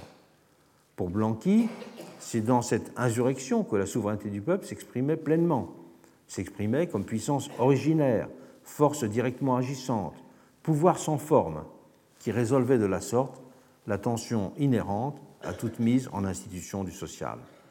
L'insurrection, qui en venait d'ailleurs, chez Blanqui, à se confondre avec le peuple lui-même, forme politique et figure sociale, s'épousant en elle parfaitement. Cette insurrection euh, incarnait donc pour lui l'idée démocratique débarrassée de ses contingences menaçantes. Elle était la solution enfin trouvée aux apories de la souveraineté du peuple. L'action politique était ainsi appréhendée euh, par lui uniquement comme une énergétique. Et il n'avait pas de mots assez durs pour critiquer le parlementarisme et l'opposer à cette vérité de l'action unique. Les parlementaires qui n'étaient pour lui, je cite Blanqui, que des artistes de la parole. Il critiquait la peste parlementaire et parlait du désastreux prestige des assemblées délibérantes. Ces accents se retrouveront d'ailleurs ensuite à gauche dans l'univers marxiste-léniniste. Pour Lénine également, la politique avait comme élément central la force. D'où sa vision du Parti communiste comme une organisation militaire constituée comme une phalange combattante. On le sait, il manifestera euh, à plusieurs reprises pour cela son admiration pour la façon dont Clausewitz avait simultanément redéfini la guerre et la politique. Et le parti, disait-il, n'avait surtout pas à se transformer en club de discussion, comme il le disait. Et Lénine euh, brocardera euh, de façon très permanente à partir de 1917 ce qu'il appelait les salauds d'intellectuels bons parleurs et la vaine agitation hystérique de ceux qui faisaient part de leurs doutes et de leurs interrogations sur les questions de tactique autant que de programme. Il y avait chez lui une véritable haine de la parole. Il fallait à ses yeux exclure la parole du combat politique, la discussion du combat politique, car elle portait structurellement dans ses flancs les germes d'un affaiblissement elle invitait aux échanges, à la réplique, voire à la possibilité d'une conversion à une autre parole, jugée argumentée et convaincante. À la discussion, qui est toujours le risque de changer de position, il fallait donc pour lui imposer le mot d'ordre, le mot d'ordre qui appelle immédiatement à l'action, qui invite à l'adhésion sans phrase et qui seul doit régner. Il faut avoir en tête toute cette histoire euh, intellectuelle et complexe et politique complexe de l'antiparlementarisme et de la critique de la délibération pour situer l'œuvre de Carl Schmitt et comprendre aussi la résonance de ses écrits dans des cercles aux opinions totalement opposées. Le propre de son œuvre est en effet d'avoir réintégré le plus vif de tous ces éléments dans une théorie réactionnaire radicale de la politique et du pouvoir exécutif.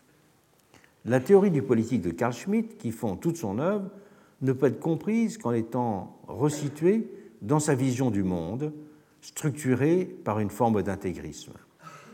Dès sa période de, formation, il avait ainsi été marqué par la relecture de Louis de Bonald et de Joseph de Maistre, comme il le montrera en 1919 dans un de ses premiers ouvrages, Politicheux romantique. Il retiendra de ses auteurs contre-révolutionnaires leur rejet d'une modernité ayant perdu le sens du tragique, et de la fragilité de la condition humaine. Et à rebours du credo optimiste et progressiste fondant le culte des droits de l'homme et l'idéal démocratique, Schmitt partagera avec Joseph de Maistre une conception providentialiste et pessimiste du politique. Et c'est sur ce terrain d'ordre moral et anthropologique que s'est très tôt enraciné son aversion pour la pensée libérale et la façon dont elle avait façonné le monde au XIXe siècle. Dans un livre retraçant, en le résumant sur ce point le fil conducteur de sa pensée, la notion de politique, il fera le procès du caractère antipolitique de ce libéralisme, dont l'ambition était à ses yeux bornée, je le cite, à l'organisation routinière de la société civile, oubliant du même coup que l'état de nature n'avait jamais cessé d'imposer son incontournable et dure réalité, celle du conflit et de la lutte pour l'existence. C'était donc pour Schmitt à une prise en compte des vérités dérangeantes de la nature humaine, marquées par sa chute originelle, qu'il fallait retourner pour penser le politique, et comprendre ce politique comme fondamentalement structuré par le rapport de l'ami et l'ennemi, et qui trouvait de la sorte sa vérité dans l'épreuve de la guerre. Cette aversion philosophique et anthropologique pour le libéralisme c'est-à-dire la discussion, se prolongera chez lui par une critique radicale de cette institution parlementaire qui en fera le grand adversaire intellectuel du régime de Weimar. Il ne s'agissait pas simplement pour Schmitt de dénoncer les dérives et les turpitudes d'un système, comme il était courant de le faire alors partout en Europe. Le problème n'était pas d'abord pour lui de stigmatiser le repli sur eux-mêmes, voire la corruption de politiciens qui auraient perdu le sens de l'intérêt général. il était plus profondément de faire le procès de l'essence même du parlementarisme. Et c'est là encore un auteur qu'il a beaucoup cité, puisqu'il a consacré plusieurs essais à lui, Donoso Cortés, qu'il empruntera un certain nombre de ses formules. Donoso Cortés, celui qu'on appelait le Joseph de Maistre espagnol, et dont l'essai sur le catholicisme, le libéralisme et le socialisme de 1851 a été le bréviaire des milieux contre-révolutionnaires européens au XIXe siècle. On pouvait lire dans ce texte notamment que l'homme est né pour agir et que la discussion perpétuelle qui est incompatible avec l'action est contraire à la nature humaine. Et Schmitt trouvera ainsi dans l'ouvrage une critique de la bourgeoisie libérale, c'est les termes qui sont empruntés par Nuno Cortés, la bourgeoisie libérale comme classe discutante. Et c'est cette idée qu'il approfondira et systématisera dans Parlementarisme et démocratie. L'essentiel dans le parlementarisme, soulignera-t-il, est l'échange public d'arguments et de contre-arguments, les débats publics et la discussion publique, le fait de parlementer. Mais c'était là justement pour lui le point faible du système, pour une double raison. Épistémologique et métaphysique d'abord. La conception délibérative de la démocratie libérale étant fondée sur l'idée que, je le cite, le Parlement est le lieu où les parcelles de raison disséminées parmi les hommes et, euh, inéquitablement distribuées entre eux se rassemblent et se portent publiquement au pouvoir. L'essence du libéralisme, dira-t-il encore, est la négociation, les demi-mesures conservatoires, avec l'espoir que la confrontation décisive, le combat sanglant, celui qui fera la décision, puisse se muer en débat parlementaire et être éternellement remis grâce à une éternelle discussion. Conception fondée sur un relativisme à ses yeux coupable. Car, disait Schmitt, par rapport à la vérité, cela signifie qu'on renonce à un résultat définitif. Et voilà la première critique fondamentale pour lui du parlementarisme, c'est que le parlementarisme est fondé sur euh, une culture du compromis. Le parlementarisme n'est pas fondé sur une reconnaissance qu'il y a une vérité. Et Schmitt se situe là totalement aux antipodes de son contemporain, l'autre grand juriste de la période, pourrait-on dire, Hans Kelsen, autrichien mais de langue allemande. Kelsen, au contraire, pour qui la vertu de la démocratie est au contraire d'être fondée sur la reconnaissance qu'il n'y avait pas de vérité dont un individu ou un groupe pourrait se prétendre le détenteur. Kelsen, qui avait fameusement écrit, je le cite, Il existe une certaine connexion entre la conception métaphysico-absolutiste du monde et une attitude favorable à l'autocratie, tandis qu'il y a une connexion entre une attitude favorable à la démocratie et une conception critique relativiste du monde. Alors que pour Schmitt, comme pour Cortés, il y avait bien au contraire une vérité qu'il fallait reconnaître et servir, en faisant fi de la cacophonie des opinions. En même temps que discuter d'opinions radicalement divergentes ou d'intérêts fondamentalement contraires n'avait aucun sens dans cette vision. En effet, ces opinions ou ces intérêts ne pouvaient faire qu'une chose, se combattre. Il fallait qu'il y ait un gagnant, il fallait qu'il y ait un perdant. La vision délibérative de la démocratie libérale avait en outre un défaut essentiel pour Schmitt. Elle reculait devant l'idée d'un engagement fort dans les domaines les plus vitaux de l'expérience humaine, en matière de religion, et en matière de constitution de l'identité collective. Il écrit Il est dans la nature du libéralisme bourgeois de ne pas choisir son camp dans tous ses combats essentiels. Pour lui, cette vision était largement atteinte d'une infirmité du même coup en matière d'action, en secondarisant structurellement la question de la décision, en étant incapable de donner la place centrale qu'il convenait d'attribuer aux circonstances extraordinaires dans un monde en effervescence. Les institutions libérales, pour Schmitt, avaient ainsi cantonné de fait leur validité au règlement routinier de la quotidienneté dans un monde apaisé. ce qui n'était plus la situation de l'Europe d'après 1918. Et toutes ces visions libérales, ces institutions libérales, conduisaient donc, pour Schmitt, à nier l'existence d'opposition vitale et présupposaient en fait que tous les conflits soient renvoyés à des malentendus qui pouvaient être levés dans la discussion, soit à des divergences d'intérêts qui étaient susceptibles d'être réglées par un bon compromis. Pour toutes ces raisons, tranchait Schmitt, une classe dirigeante qui place toute l'activité politique dans le discours, dans la presse et le Parlement n'est pas à la hauteur d'une époque de lutte sociale. Il convenait donc à ses yeux de substituer le principe politique de l'identité aux principes libéraux de la discussion et de l'équilibre. Il convenait de substituer le règne de la décision au règne de la norme. Cette théorie décisionniste et pourrait-on dire vitaliste du politique se prolongeait naturellement chez Schmitt dans une célébration du pouvoir exécutif, considéré comme le seul déterminant, parce qu'il était le seul actif, produit, producteur d'effets immédiatement tangibles. C'est lui qui était la force d'historicité, l'agent de mise en forme du monde, et pouvoir exécutif qui ne révélait pour lui sa pleine nature que dans le, que dans le moment de circonstances exceptionnelles. C'est en effet dans ce moment des circonstances exceptionnelles que la notion de décision apparaît dans toute sa pureté. Dans ces circonstances, soulignait Schmitt, la décision se libère de toute obligation normative.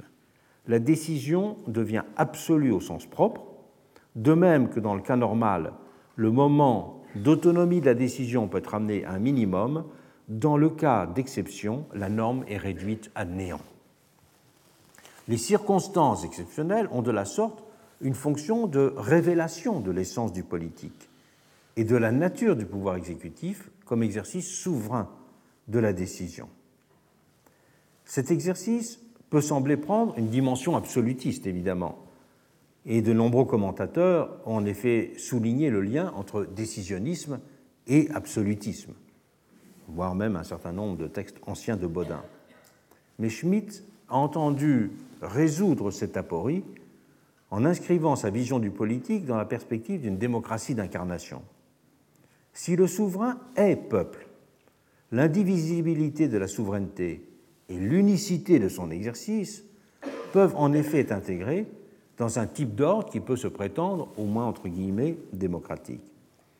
Alors que dans la vision libérale parlementaire, la démocratie est d'autant plus forte que le pouvoir exécutif est restreint. Elle pourra, à l'inverse, être considérée comme pleinement accomplie par la puissance de l'exécutif dans une perspective décisionniste identitaire. L'exaltation du pouvoir exécutif, sans surprise, s'est donc prolongée chez Schmitt dans une théorie de la dictature souveraine, alors que dans la dictature romaine, exemple type d'une dictature de commission, la déclaration d'un état d'urgence avait pour but d'instaurer un pouvoir temporaire, pouvoir spécial mais temporaire, destiné à maintenir l'ordre existant, l'auteur de la théologie politique va concevoir la dictature comme étant appelée à créer un ordre nouveau. Je le cite, La dictature souveraine voit dans l'ordre existant pris dans son ensemble l'état de choses auquel elle entend mettre fin par l'action. Elle ne suspend pas une constitution en vigueur en vertu d'un droit fondé sur celle-ci, c'est-à-dire conforme à la Constitution. Elle cherche au contraire à instaurer l'état de choses qui rendrait possible une constitution qu'elle considère comme étant la constitution véritable. Elle n'invoque donc pas la constitution en vigueur, mais une constitution qu'elle cherche à établir. Et ce type de dictature était pour lui la forme accomplie du pouvoir exécutif, dans la mesure où les circonstances exceptionnelles auxquelles répond sa mise en place sont celles dans lesquelles l'État va révéler son essence et sa mission de production de l'identité. La guerre contre l'ennemi extérieur et la répression d'un soulèvement intérieur, écrivait-il en ce sens, ne sont pas des états d'exception, mais constituent le cas normal idéal dans lequel le droit et l'État déploient leur finalité interne avec une force immédiate. Cette dictature souveraine était-elle donc, était donc extérieure au droit, à la différence de la dictature de commission, clairement inscrite, elle, dans une constitutionnalisation de l'exception? Schmitt était tout de même un juriste. Donc, en tant que juriste, il ne peut pas simplement dire que l'on ne s'intéresse pas à la norme. Et Schmitt va boucler sa théorie d'une double façon, en ayant recours à une théorie du pouvoir constituant d'une part, et en proposant une reconceptualisation de la notion même de norme, ce qui est essentiel d'autre part. D'abord, en ayant recours à une théorie du pouvoir exécutif. Il sera là un lecteur attentif et enthousiaste de Sieyès. Il le cite à de nombreuses reprises, tant dans la dictature que dans sa théorie de la Constitution. il a notamment lu les pages ardentes de Qu'est-ce que le tiers-État dans lesquelles le français montrait que le pouvoir constituant était le pouvoir radicalement créateur, était le pouvoir pure expression d'une volonté immédiate, la puissance absolument nue que rien ne contraignait. Avec le pouvoir constituant, notait en effet Sieyès, la réalité est tout, la forme n'est rien. Il est donc la volonté nationale pure, qu'on ne peut soumettre à aucune forme, à aucune règle. Et Sieyès distinguait par là un tel pouvoir extraordinaire, pouvoir constituant, du pouvoir constitué qui consistait, lui, en l'exercice plus routinier de la souveraineté. C'était reconnaître sans détour la supériorité de la force constituante. Et Ulrich Preuss, l'un des pères fondateurs de la Constitution de Weimar, en parlera en ce sens comme de la version sécularisée du pouvoir divin de créer un ordre sans y être soumis. Et s'il y a un point sur lequel Schmitt était d'accord avec Hugo Preuss, c'est peut-être le seul, c'était cette définition du pouvoir constituant. Mais alors que Preuss pensait le pouvoir constituant comme euh, un pouvoir momentané, exceptionnel, eh bien Schmitt voudra en faire le ressort normal de la définition du politique. Pour lui, la nation restait en effet toujours libre de se donner des formes toujours nouvelles d'existence politique. Elle était l'informe qui donne une forme à partir de sa recherche d'identité. Et titulaire de ce pouvoir constituant, le peuple n'était pas une instance fixe, organisée. Il disait le peuple perdrait sa nature de peuple s'il s'institutionnalisait pour un fonctionnement quotidien et normal. si le peuple est force vitale, puissance inorganisée et qui donc ne peut être dissoute, il est au-dessus de toute institutionnalisation et de toute normation. C'est donc dans l'exception que ce peuple et ce pouvoir exceptionnel se manifestent avec évidence dans sa vérité de pouvoir créateur, dans sa vérité de souverain. Exception de nature de fait révolutionnaire, mais dans lequel le peuple ne peut se manifester, non pas sous euh, une forme organisée, mais sous la forme du rejet ou de l'approbation, d'où sa théorie de l'acclamation. Le peuple étant celui qui acclame ou rejette un moment révolutionnaire. Et c'est lui justement qui se fera le théoricien de cette acclamation dont le Troisième Reich se fera évidemment euh, le modèle. Cette dictature était donc bien différente de la dictature romaine. Elle ne pouvait être a priori pensée comme une forme. Elle était, il faut bien voir à quel point la théorie de la vision de Carl Schmitt, et lui-même a dit fameusement que tous les concepts politiques modernes étaient des concepts théologiques sécularisés, mais lui, sa, vision, euh, sa vision religieuse sera essentielle. Il dit, au fond, il faut le comprendre sur le mode du miracle. Et il a longuement euh, médité et longuement commenté les passages de soirée de Saint-Pétersbourg de Joseph de Maistre qui ont été consacrés justement euh, au miracle. Et la revalorisation du pouvoir constituant dans ces circonstances exceptionnelles renverra bien sûr une célébration de la décision. Mais cette apologie ira chez lui bien au-delà des pensées politiques qui accordent une place centrale aux antinomies les plus aiguës euh, de l'action, comme Machiavel par exemple ou comme Max Weber. Il va en effet jusqu'à considérer que la production des normes décisives procède toujours d'une décision. Et c'est là, pourrait-on dire, la clé de voûte de son œuvre. La clé de voûte de son œuvre qui se trouve dans le livre Le Nomos de la Terre. Dans cet ouvrage, il montre que le premier sens du mot nomos est déterminé par un partage, par le fait de prendre, qu'elle signifie partager au sens d'une action qui a le but de distribuer et de partager. La norme, il le rapporte, à la nécessité de partager un territoire. Donc la, la, première norme, euh, le nomos de la terre, c'est cela, c'est le moment où la terre se partage. La terre se partage et crée des identités. Et donc la norme n'est pas un texte de droit, la norme est une action collective qui impose la vérité d'une collectivité. C'est cela le grand message qu'il y a dans le nomos d'RR2.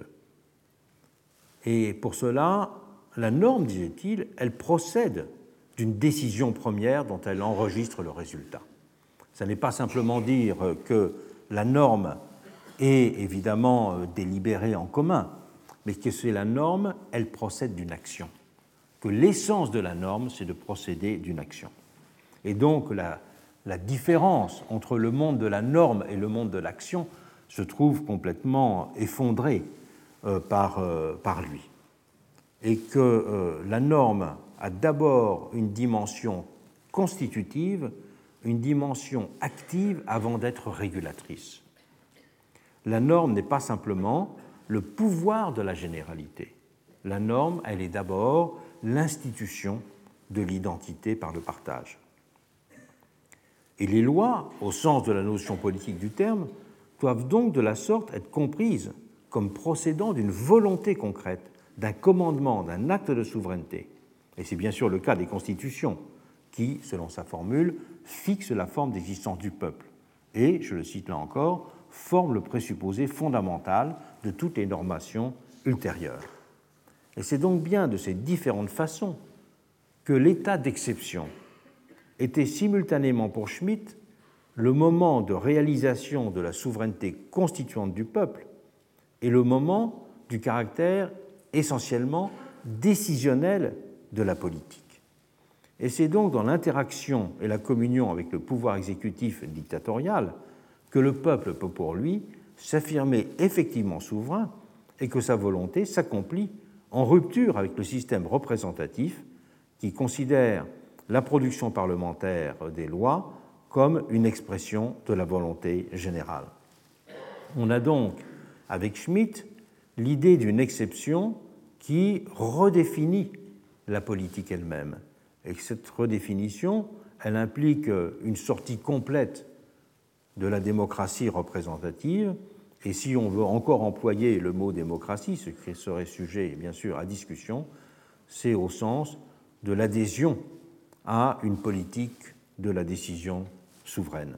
Et cette adhésion à une politique de la décision souveraine, eh bien là aussi, elle sera en quelque sorte illustrée par euh, le euh, régime euh, hitlérien.